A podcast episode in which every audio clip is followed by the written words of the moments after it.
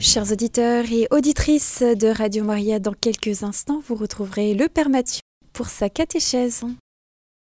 Chers amis auditeurs et auditrices de Radio Maria, quelle joie de vous retrouver aujourd'hui. J'espère que vous allez bien. Eh bien, plongeons dans la catéchèse d'aujourd'hui en la confiant à la Vierge Marie. Je vous salue Marie, pleine de grâce. Le Seigneur est avec vous. Vous êtes bénie entre toutes les femmes et Jésus, le fruit de vos entrailles, est béni. Sainte Marie, Mère de Dieu, priez pour nous pauvres pécheurs, maintenant et à l'heure de notre mort. Amen.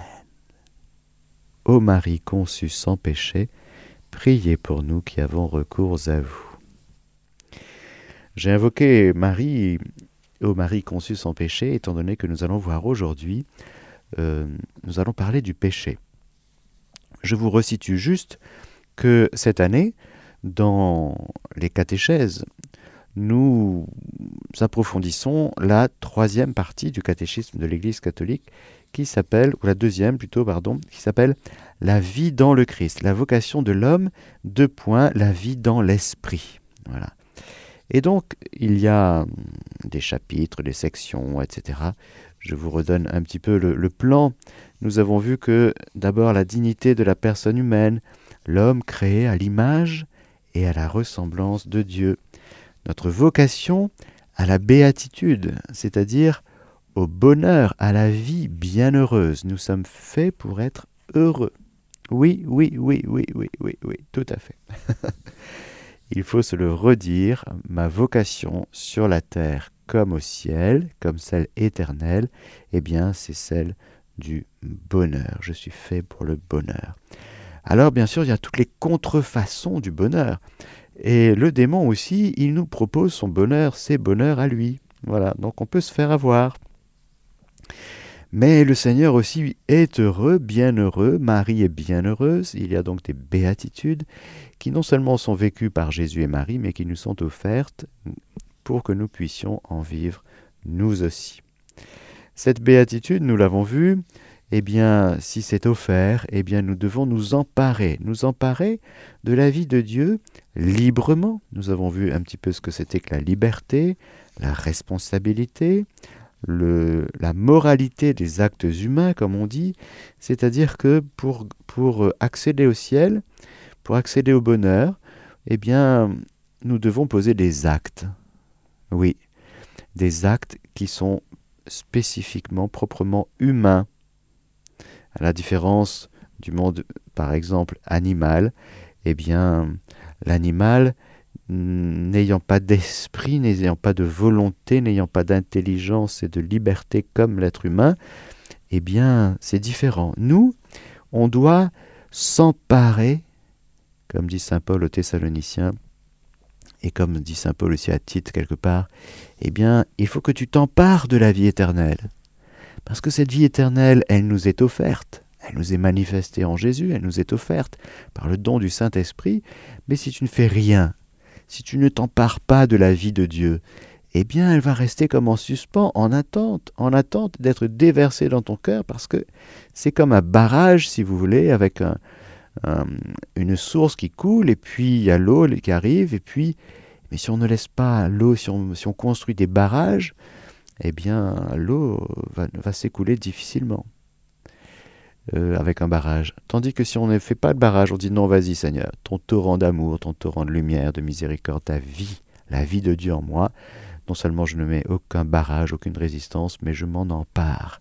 Alors, il y aura donc des actes humains que nous devrons poser qui sont moralement qualifiables. Il y a des actes humains qui sont bons et puis il y a des actes humains qui sont mauvais.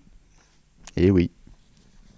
Alors nous avons vu un petit peu ce que c'était, nous avons fait un petit tour du côté des passions et de la moralité de nos passions, de la conscience, de la conscience morale, à quel point justement le Seigneur nous a fait, nous a bien fait avec cette, cette euh, cette chambre intérieure que nous avons, cette intériorité que nous avons, ce cœur, cette conscience capable de capter la lumière de Dieu et d'y répondre.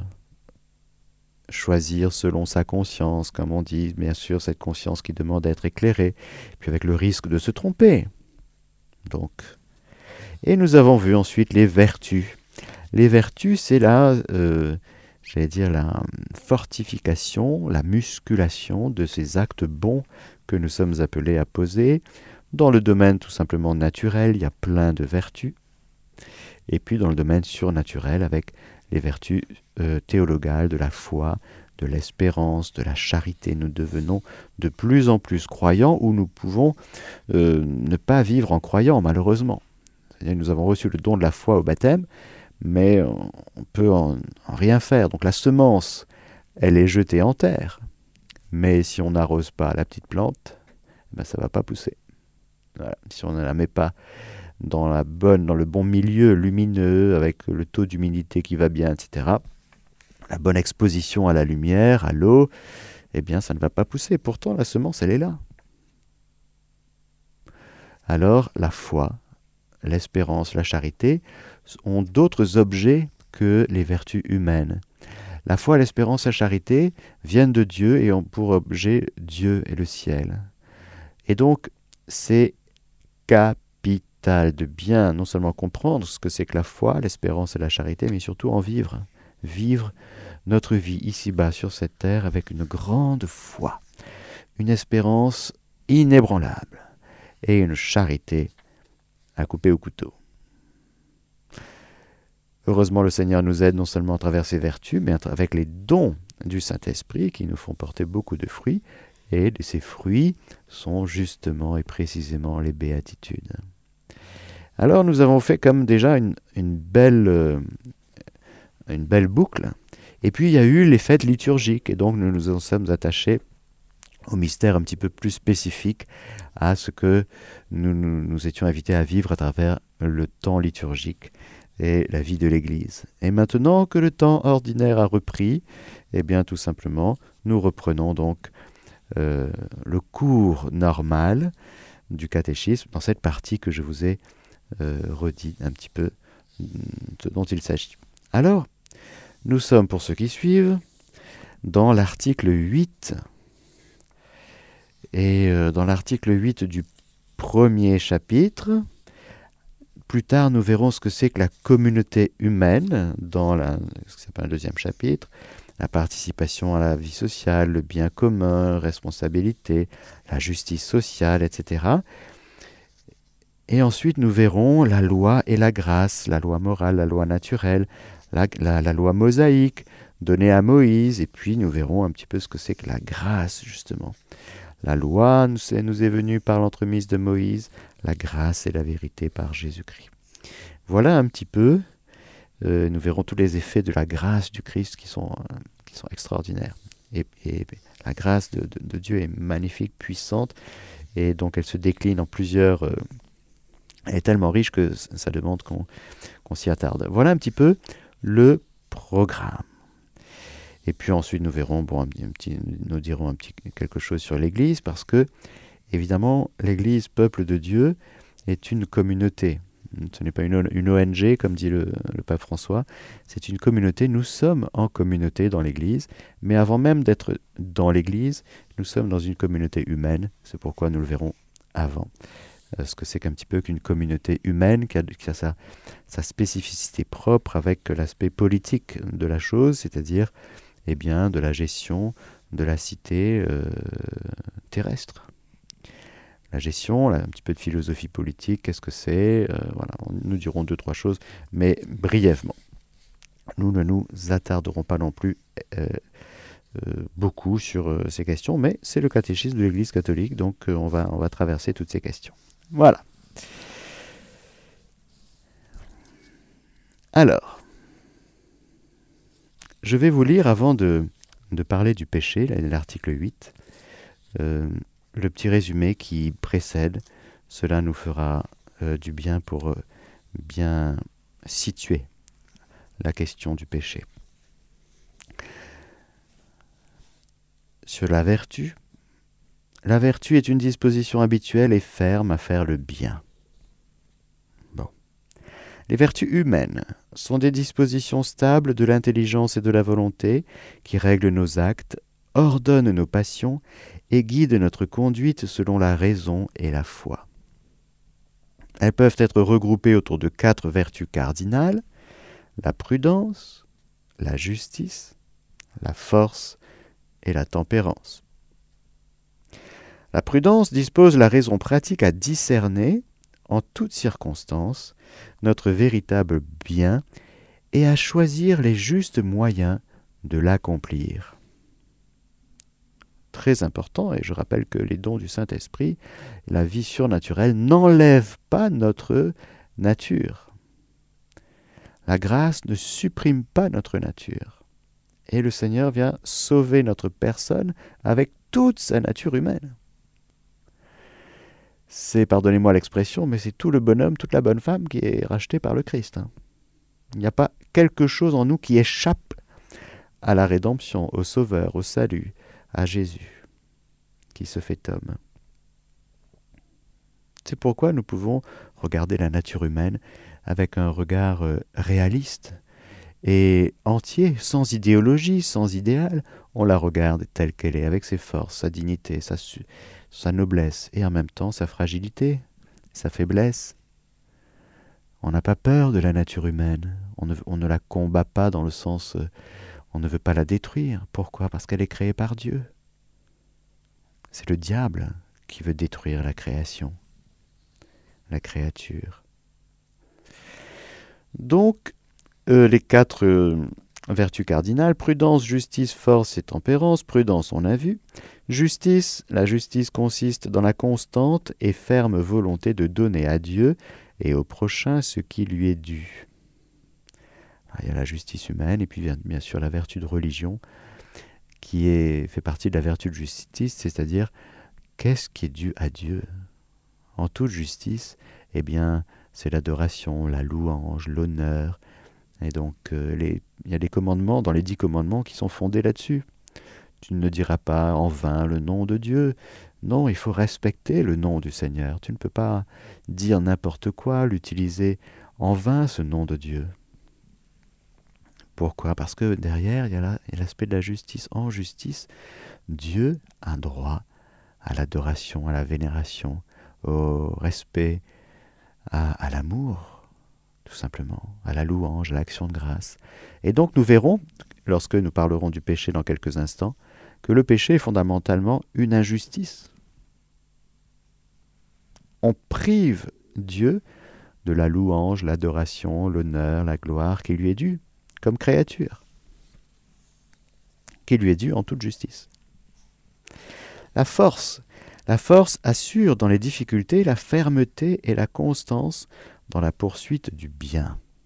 Alors il y a la force humaine et puis il y a le don de force du Saint-Esprit. La tempérance modère l'attrait des plaisirs sensibles et procure l'équilibre dans l'usage des biens créés. C'est très important d'être à fond. Mais le fait d'être à fond, eh ça nous rend tempérants à l'égard des biens d'ici-bas. On ne se jette plus sur la nourriture, on ne se jette plus sur le dernier smartphone qui sort, on ne se jette plus sur... Euh, vous voyez, on est tempéré, on est modéré, on est réfléchi, on est... On, on est moins adolescent. Bon, normalement. Les vertus morales grandissent par l'éducation, par des actes délibérés, et par la persévérance dans l'effort. La persévérance, c'est peut-être une des vertus qu'il manque au monde matérialiste, justement qui vit de convoitise, qui veut tout avoir tout de suite sans effort. La grâce divine les purifie et les élève.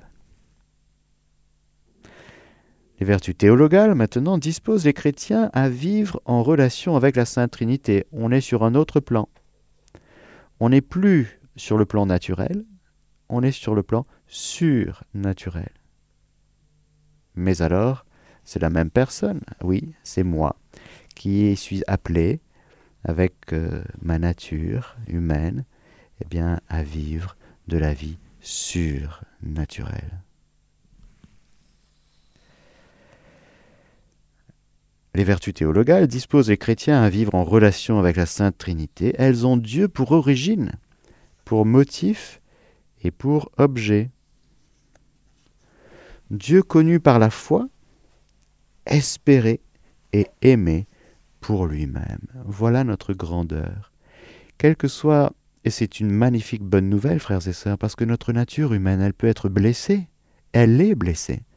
Elle est abîmée. Mais tout blessé que je suis, tout abîmé que je suis, voilà que par miséricorde du Seigneur, chacun de nous, blessé, abîmé, fragile, nous pouvons, grâce à la grâce, grâce à la foi, l'espérance, la charité, nous pouvons, au cœur même de nos blessures, de nos limites et de nos fragilités, nous pouvons accéder à des hauteurs et des profondeurs inaccessibles par nous-mêmes, mais données par Dieu.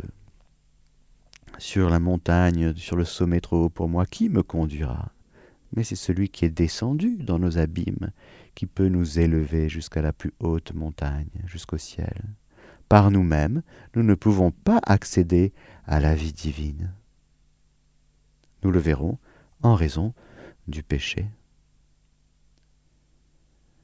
C'est le Seigneur qui nous donnera de pouvoir vivre ici-bas, au cœur même, encore une fois, de nos fragilités, eh bien, une, une communion vraie, profonde avec Dieu. Ça, c'est une bonne nouvelle. Bien sûr, les vertus théologales, la grâce, guérira notre nature. Le Seigneur va nous guérir, le Seigneur va nous fortifier, le Seigneur va penser nos plaies, nos blessures. Mais n'attendons pas d'être guéris pour aimer le Seigneur. N'attendons pas d'être guéris pour croire en lui, pour espérer en lui. N'attendons pas d'aller mieux psychologiquement pour aimer le Seigneur. Ce serait une grave erreur. Aime-moi tel que tu es, dit Jésus à je ne sais plus qui, mais à chacun de nous. Aime-moi aujourd'hui tel que tu es. N'attends pas d'aller mieux. N'attends pas de finir ton examen, n'attends pas de finir ton projet professionnel, n'attends pas d'être à la retraite pour prier. Tu te dis oui, ben quand je serai à la retraite, j'aurai plein de temps pour prier que nenni. tu seras débordé. Prie maintenant. Pourquoi tu attends? N'attends pas que ton contexte s'améliore ou change pour aimer le Seigneur, car ce soir même peut-être on te redemandera ta vie. Et alors ce que tu auras accumulé, ce que tu auras projeté, ce, tes dossiers en cours, ne traîne pas. Comme disait le père Slavko Barbarich, un saint prêtre que j'ai connu, qui était à Medjugorje, qui est décédé en 2000. Il nous parlait comme ça avec son accent croate, à nous les pèlerins français qui étions là. Et disait, vous les Français, vous disiez pourquoi la Vierge Marie a dit priez, priez, priez? Pourquoi elle n'a pas dit comprenez, comprenez, comprenez? Les Français, ils aiment bien comprendre avant de marcher, de poser un pas dans le sens qu'il faut, ils aimeraient comprendre avant. Et s'ils comprennent, et si c'est conforme à ce qu'ils pensent, ils, poseront un, pas. Mais non, la fois, c'est l'inverse. Tu marches sur l'eau. Avant de comprendre le principe d'Archimède, tu quittes la barque et tu marches vers moi. Ça, c'est la foi. Tu pratiques les commandements. Tu ne cherches pas à les comprendre d'abord. Et c'est en pratiquant, c'est en obéissant que tu comprends à quel point ils sont bons et bienfaisants. Et alors, euh, il nous disait, ce père Slavko, vous dites on n'a pas le temps de prier, mais pourtant vous prenez le temps d'aller au cinéma, vous prenez le temps pour quelques loisirs, quelques détentes, vous prenez le temps de faire ce que vous aimez. Mais si vous ne prenez pas le temps pour prier, pour rencontrer Dieu, c'est que vous ne l'aimez pas. Parce que si vous aimiez le Seigneur, vous prendriez du temps pour être avec lui. Combien il avait raison.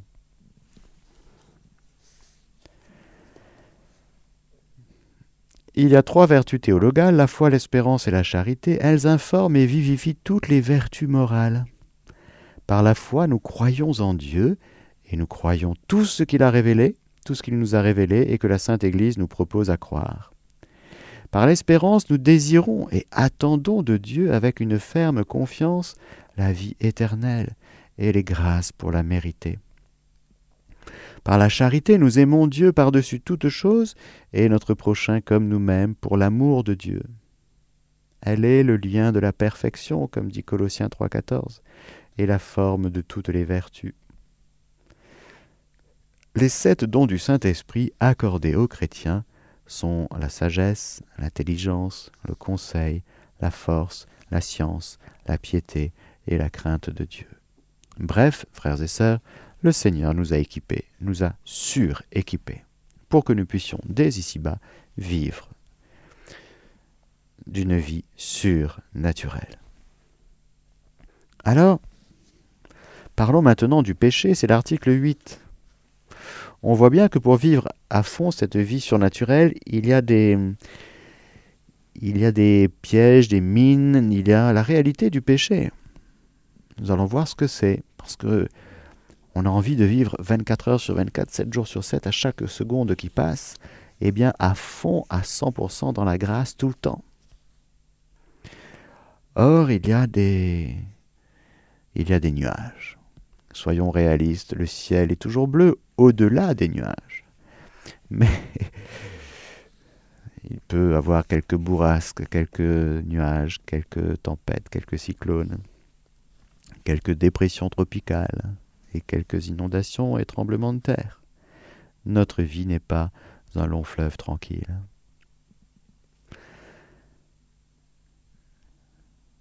L'Évangile je suis au paragraphe 1846, l'Évangile est la révélation en Jésus-Christ de la miséricorde de Dieu pour les pécheurs. Qu'est-ce que c'est que l'Évangile? Interrogation. L'Évangile est la révélation de Jésus-Christ de la miséricorde de Dieu pour les pécheurs. C'est pour ça que c'est une bonne nouvelle. Parce que tant qu'on ne se reconnaît pas pécheur, on ne peut pas accéder à la miséricorde de Dieu. On ne peut pas accéder au salut, puisqu'on ne se reconnaît pas pécheur. On est dans le déni, on dit non, non, non, moi j'ai pas péché, je suis parfait. Problème. Le Seigneur est venu pour les pécheurs. Il faudra donc, frères et sœurs, que nous nous reconnaissions pécheurs et que nous reconnaissions nos péchés, pas pour nous accabler, mais pour accueillir le Sauveur du péché, Jésus, et Jésus seul. L'ange l'annonce à Joseph, Tu lui donneras le nom de Jésus, car c'est lui qui sauvera son peuple de ses péchés. Il n'est pas venu sauver Israël des Romains, il n'est pas venu faire de la politique, de la géopolitique, le Seigneur. Non. Il est venu sauver son peuple de ses péchés. Il en va de même de l'Eucharistie, sacrement de la rédemption. Ceci est mon sang, le sang de l'alliance, qui va être répandu pour une multitude en rémission des péchés. Dieu nous a créés sans nous, nous dit saint Augustin, il n'a pas voulu nous sauver sans nous. L'accueil de sa miséricorde réclame de nous l'aveu de nos fautes. Si nous disons nous n'avons pas de péché, nous nous abusons. La vérité n'est pas en nous. Si nous confessons nos péchés, il est assez fidèle et juste pour remettre nos péchés et nous purifier de toute injustice. C'est Saint Jean qui dit ça dans sa première lettre. Si nous confessons nos péchés, eh bien le Seigneur est assez fidèle et juste pour remettre nos péchés et nous purifier de toute injustice. Car le péché est injustice. C'est l'injustice par excellence. Nous le verrons. Mais si nous disons nous n'avons pas de péché, nous nous abusons. La vérité n'est pas en nous. Ce refus, cette difficulté qu'a la créature par, l'orgueil, l'orgueil nous met dans le déni. On a peur. On va voir tout ça. On va, on va, on prendra peut-être un peu le temps de voir un petit peu les biais par lesquels le gars du dessous nous maintient dans le mensonge. Comme saint Paul l'affirme, pardon, dans Romains 5, 20, 21, où le péché s'est multiplié, la grâce a surabondé. Mais pour faire son œuvre, la grâce doit découvrir le péché pour convertir notre cœur et nous conférer la justice pour la vie éternelle par Jésus-Christ notre Seigneur. Tel un médecin qui sonde la plaie avant de la penser, P-A-N-S-E-R, Dieu par sa parole et par son esprit projette une lumière vive sur le péché.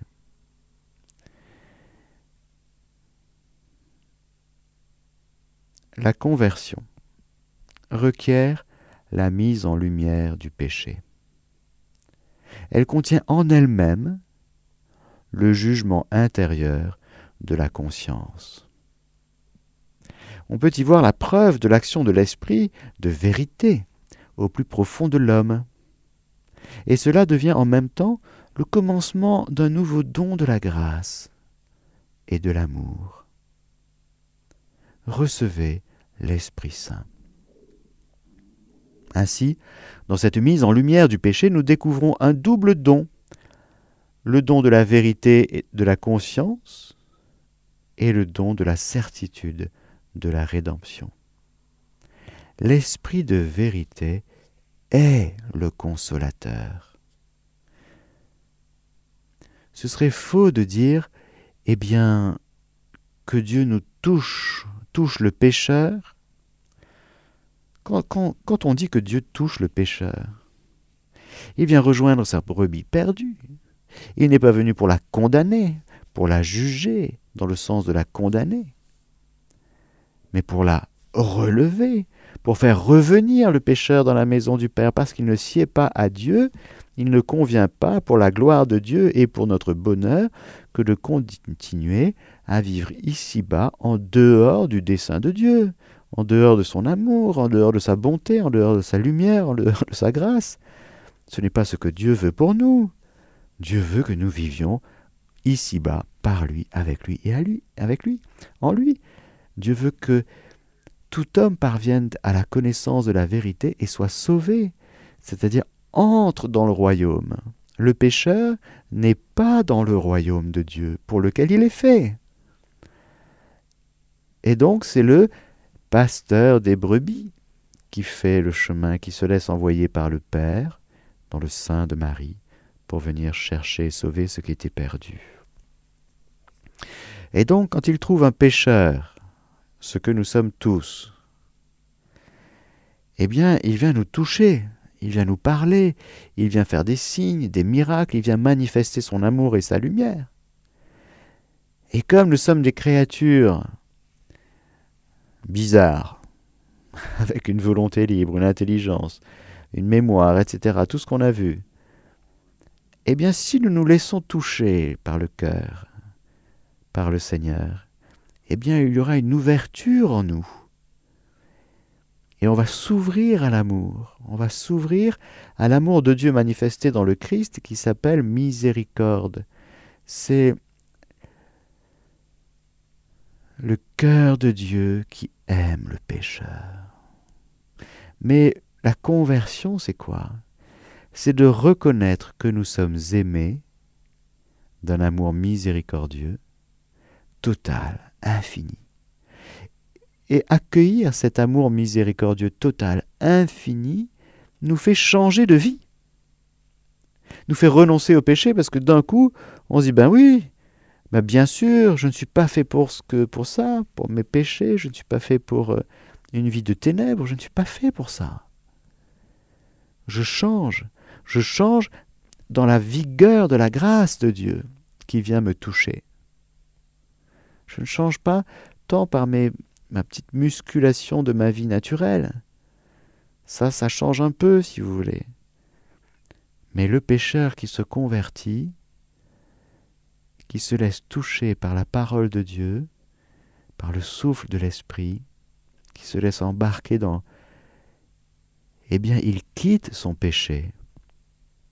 En tout cas, il reconnaît son péché et il dit mais moi je veux quitter ça, je ne veux pas, je veux je veux te suivre Jésus. Je veux t'aimer. Je veux vivre ici-bas avec toi. Et du coup, il y a la lumière qui se fait dans le cœur du pécheur. Et il y a une création nouvelle. Il y a un cœur nouveau, un esprit nouveau, une naissance d'en haut.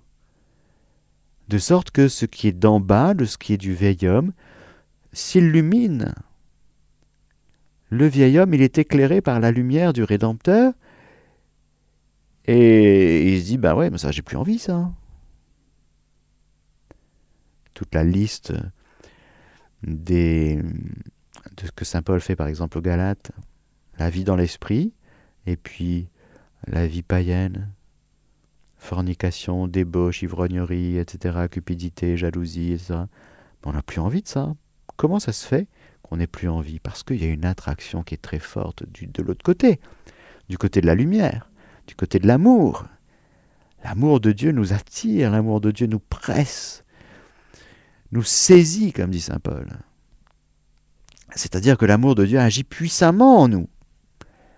Et plus nous laissons cet amour de Dieu nous travailler, nous saisir, nous attirer, nous prendre, eh bien, plus on réalise que vraiment une vie sans Dieu, c'est tellement moche, c'est tellement nul, c'est tellement plat, c'est tellement médiocre, qu'on n'a plus envie. Alors, il peut y avoir un combat, parce que de fait, la vie d'en bas exerce encore sur nous une certaine forme de séduction. On verra ce que c'est que les tentations, justement, et le combat spirituel. On ne va pas attendre le carême pour parler du combat spirituel. Alors, quand le catéchisme de l'Église catholique aborde la question du péché, elle le situe, elle situe la réalité du péché au cœur même de la de l'évangile, c'est-à-dire, rappelez-vous, définition. L'évangile est la révélation en Jésus-Christ de la miséricorde de Dieu pour les pécheurs. Extraordinaire. Alors on ne peut pas dire que d'un côté la table est dressée, le festin des noces de l'agneau, le festin des noces du fils du roi est là, etc. Venez, venez, venez, sans vous convertir. C'est pas possible. C'est mentir aux gens que de leur dire vous pouvez venir, mais ne changez pas de vie. C'est mentir aux gens que de dire viens, mais t'inquiète pas, il n'y a rien à, changer. Pourquoi? Parce que la réalité de la vie de l'Église et la réalité de la vie du royaume, de la vie évangélique, c'est un royaume de lumière. En lui, point de ténèbres. Alors tous les pécheurs sont invités? Oui, tous les pécheurs sont invités. Mais peu sont élus. Pour passer de invité à élu, justement, il faut ratifier l'élection, il faut ratifier le choix de Dieu, l'appel de Dieu.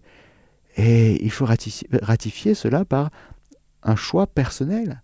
Je choisis Dieu et je renonce à Satan, à toutes ses œuvres, à toutes ses séductions, et je m'attache à Jésus-Christ pour toujours. Sinon, c'est falsifier l'évangile. C'est faire, de Dieu un menteur.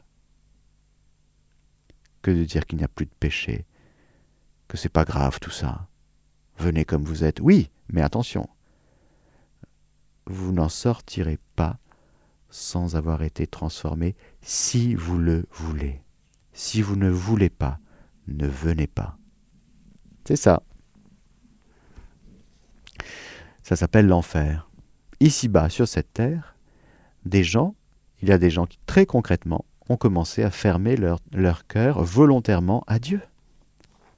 Et ils se sont construits à l'intérieur d'eux-mêmes et dans leur, euh, dans leur entourage, leur entourage proche et plus lointain, un enfer, c'est-à-dire une vie sans Dieu, volontairement chassée, volontairement refusée.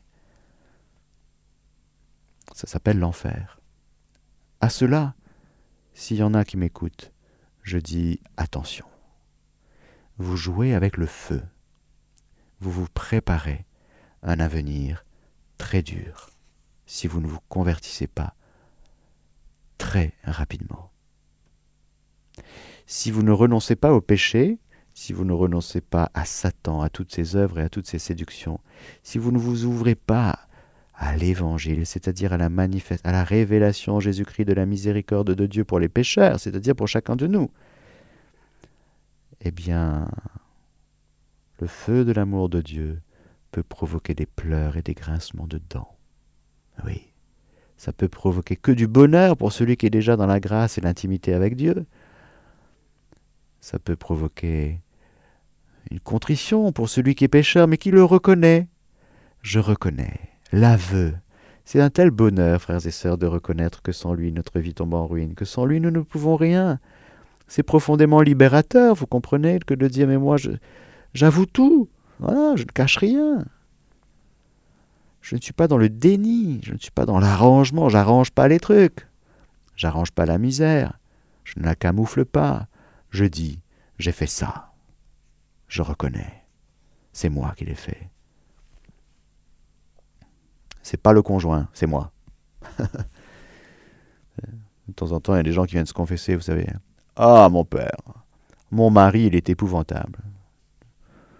Et puis pendant cinq minutes, on a un portrait du conjoint. Oui, et, vous C'est peut-être quand même vous qui venez vous confesser. Hein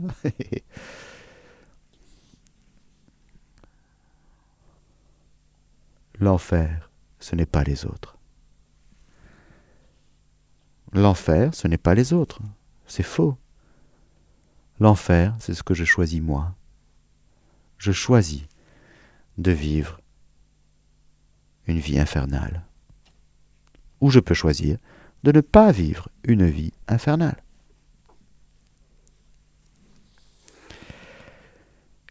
Eh bien voilà, frères et sœurs, nous arrivons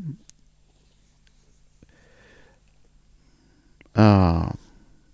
Nous avons fait trois paragraphes. Nous poursuivrons la prochaine fois.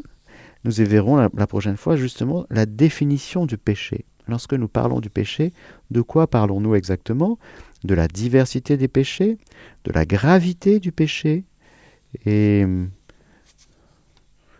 de la prolifération du péché? Et puis on verra comment on continue. voilà. Merci Seigneur pour l'évangile. L'évangile, ce n'est pas d'abord un texte. Retenons ça, cela. L'évangile, même si nous, sommes dans un bonheur total de lire l'évangile et de le méditer tous les jours, justement, nous le méditons pourquoi? Parce que c'est plus qu'un texte. C'est une parole de Dieu qui est vivante, une révélation en Jésus-Christ de la bonne nouvelle, c'est-à-dire de la miséricorde de Dieu pour les pécheurs. Alors oui, Jésus, je m'ouvre aujourd'hui à ta miséricorde, je m'ouvre aujourd'hui à la révélation en toi de la tendresse de Dieu pour moi, de sa bonté, de sa miséricorde, de sa justice, de sa lumière, de tout. Je m'ouvre à toi, Seigneur, et je te remercie de faire ton œuvre en moi pour que j'aille au ciel. Car, frères et sœurs, il va falloir y aller volontairement au ciel.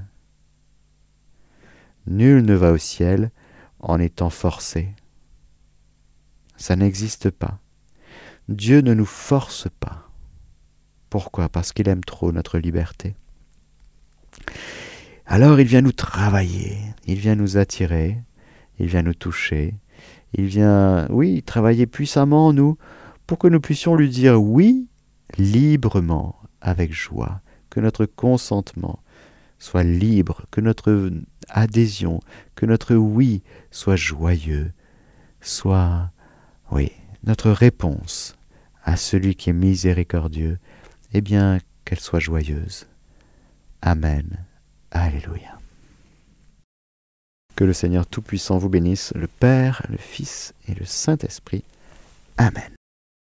Chers auditeurs et auditrices de Radio Maria, nous étions dans la catéchèse du Père Mathieu. Nous parlions aujourd'hui du péché. Si vous souhaitez réécouter cette catéchèse, n'hésitez pas à le faire sur notre site en podcast sur le www.radiomaria.fr.